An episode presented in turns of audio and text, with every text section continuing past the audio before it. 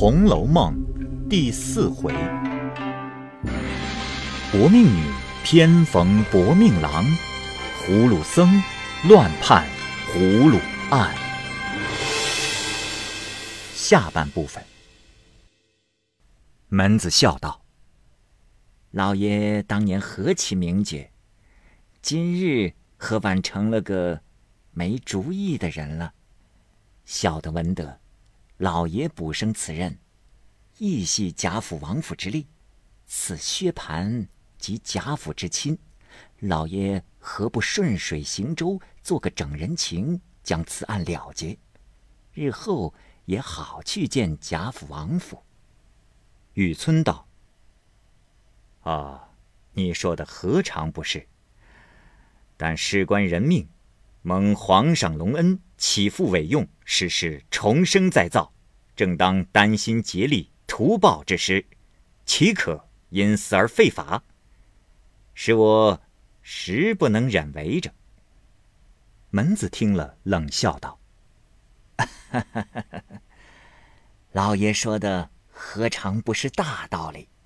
但只是如今世上是行不去的。”岂不闻古人有云：“大丈夫向时而动。”又曰：“趋吉避凶者为君子。”以老爷这一说，不但不能报效朝廷，且亦自身不保，还要三思为妥。玉村低了半日头，方说道：“呃，依你怎么样？”门子道。小人已想了一个极好的主意，在此。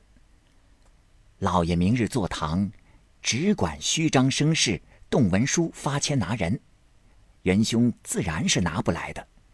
原告故是定要将薛家族中及奴仆人等拿来几个拷问，小的在暗中调停，令他们报个暴病身亡，令族中及地方上共递一张保呈。老爷只说。善能扶鸾请仙，堂上设下祭坛，令军民等人只管来看。老爷就说：“鸡仙批了，死者冯渊与薛蟠原因宿孽相逢，今狭路际遇，原应了结。薛蟠今已得了无名之病，被冯魂追索已死，其祸皆因拐子某人而起。拐之人原系某乡某姓人士，按法处置。”余不略及等语。小人暗中嘱托拐子，令其实招。众人见鸡先批鱼与拐子相符，愚者自然也都不虚了。薛家有的是钱，老爷断一千也可，五百也可，与冯家做烧埋之费。那冯家也无甚要紧的人，不过为的是钱。见有了这个银子，想来也就无话了。呃，老爷，细想此计如何？雨村笑道：“哦，不妥，不妥。等我再斟酌斟酌，或可压服考生。”二人计议，天色已晚，别无话说。至次日坐堂，勾取一应有名人犯。雨村详加审问，果见冯家人口稀疏，不过赖此欲多得些烧埋之费。薛家仗势以情，偏不相让，故致颠倒未决。雨村便徇情枉法，胡乱判断了此案。冯家得了许多烧埋银子，也就无甚话说了。雨村断了此案，急忙作书二封。与贾政并经营节度使王子腾，不过说令生之事已完，不必过虑等语。此事皆由葫芦庙内之沙弥新门子所出。玉村又恐他对人说出当日贫贱时的事来，因此心中大不乐意。后来到底寻了个不是，远远的冲发了他才罢。当下言不着雨村。且说那买了英莲打死冯渊的薛公子，亦系金陵人士，本是书香济世之家，只是如今这薛公子年幼丧父，寡母又怜他是个独根孤种，未免溺爱纵容，遂至老大无成。且家中有百万之富，现领着内躺钱粮，采办杂料。这薛公子学名薛蟠，字表文起，今年方十有五岁，性情奢侈，言语傲慢。虽也上过学，不过略识几字，终日唯有斗鸡走马、游山玩水而已。虽是皇商，亦因经济世事全然不知，不过赖祖父之旧情分。户部挂虚名，支取钱粮，其余体事自有伙计老人家等错办。寡母王氏乃现任经营节度使王子腾之妹，与荣国府贾政的夫人王氏是异母所生的姊妹，今年方四十上下年纪，只有薛蟠一子，还有一女比薛蟠小两岁，乳名宝钗，生得肌骨莹润，举止娴雅。当日有他父亲在日，酷爱此女，令其读书识字，较之乃兄竟高过十倍。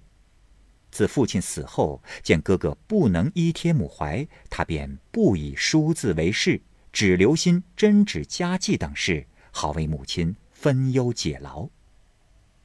晋因金上重施上礼，征采才能，将不世出之隆恩，除聘选嫔妃外。凡仕宦名家之女，皆亲宋明达部，已被选为公主、郡主入学陪侍，充为才人赞善之职。二则自薛蟠父亲死后，各省中所有的买卖成局、总管、伙计人等，见薛蟠年轻不谙世事，便趁时拐骗起来。京都中几处生意渐易消耗。薛蟠素闻得都中乃第一繁华之地。正思一游，便趁此机会，一为宋妹代选，二为望亲，三因亲自入部销算旧账，再记新知。其实则为游览上国风光之意。因此早已打点下行装细软，以及馈送亲友各色土物人情等类。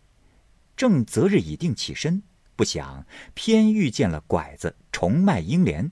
薛蟠见英莲生的不俗。立意买他，又遇冯家来夺人，因势强，喝令手下豪奴将冯渊打死。他便将家中事务一一嘱托了族中人，并几个老人家。他便带了母妹，竟自起身长行去了。人命官司一事，他竟视为儿戏，自为花上几个臭钱没有不了的。在路不计其日，那日已将入都时。又闻得母舅王子腾升了九省统治，奉旨出都查边。薛蟠心中暗喜道：“嘿嘿嘿，我正愁进京去，有个嫡亲的母舅管辖着，不能任意挥霍挥霍。偏如今又生出去了，可知天从人愿。”因和母亲商议道：“咱们京中虽有几处房舍。”只是这十年来没人进京居住，那看守的人未免偷着租赁与人，须得先着几个人去打扫收拾才好。他母亲道：“唉，何必如此招摇？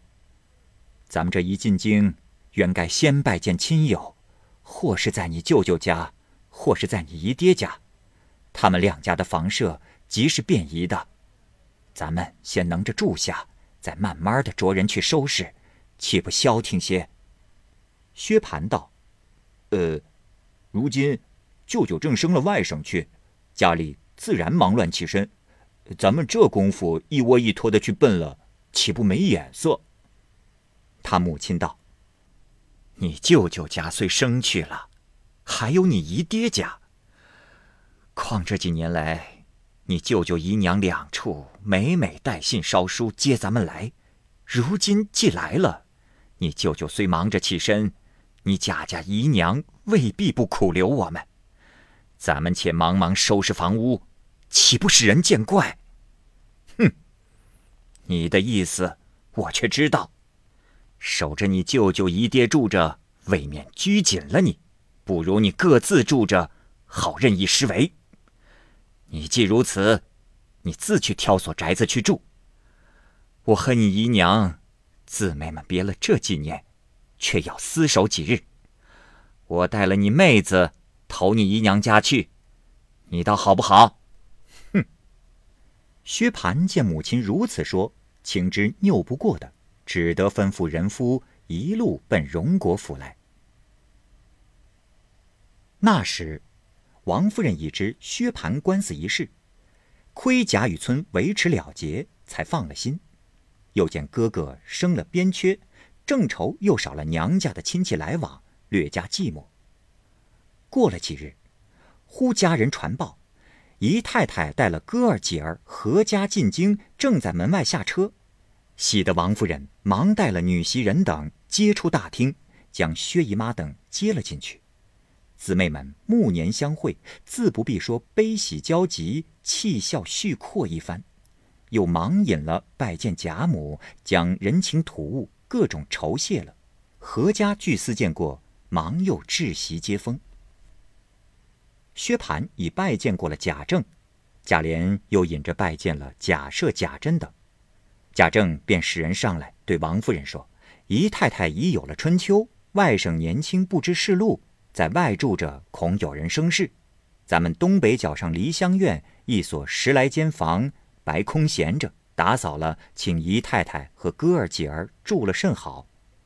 王夫人未及留，贾母也遣人来说，请姨太太就在这里住下，大家亲密些等语。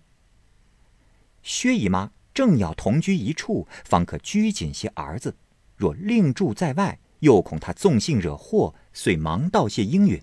又私与王夫人说明，亦应日费供给，一概免却。方是长处之法。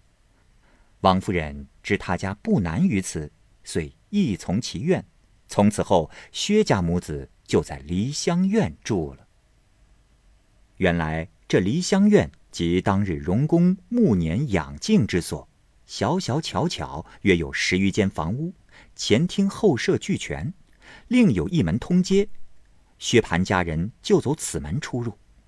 西南有一角门。通一家道，出家道便是王夫人正房的东边了。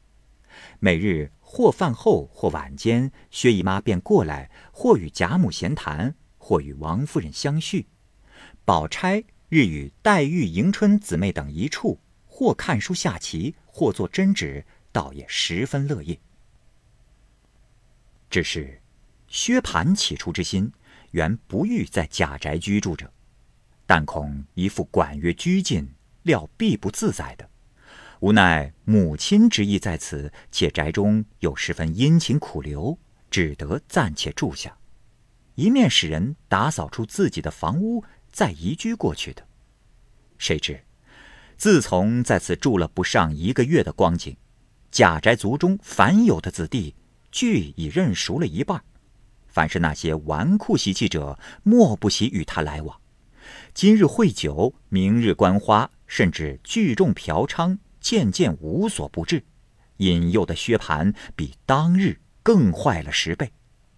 虽然贾政训子有方，治家有法，一则族大人多，照管不到这些；二则现任族长乃是贾珍，必乃宁府长孙，又现袭职，凡族中事自有他掌管。三则公司冗杂，且素性潇洒，不以俗物为要。每公暇之时，不过看书酌棋而已，于是多不介意。况且这梨香院相隔两层房舍，又有街门另开，任意可以出入，所以这些子弟们尽可以放逸畅怀的闹，因此遂将移居之念渐渐打灭了。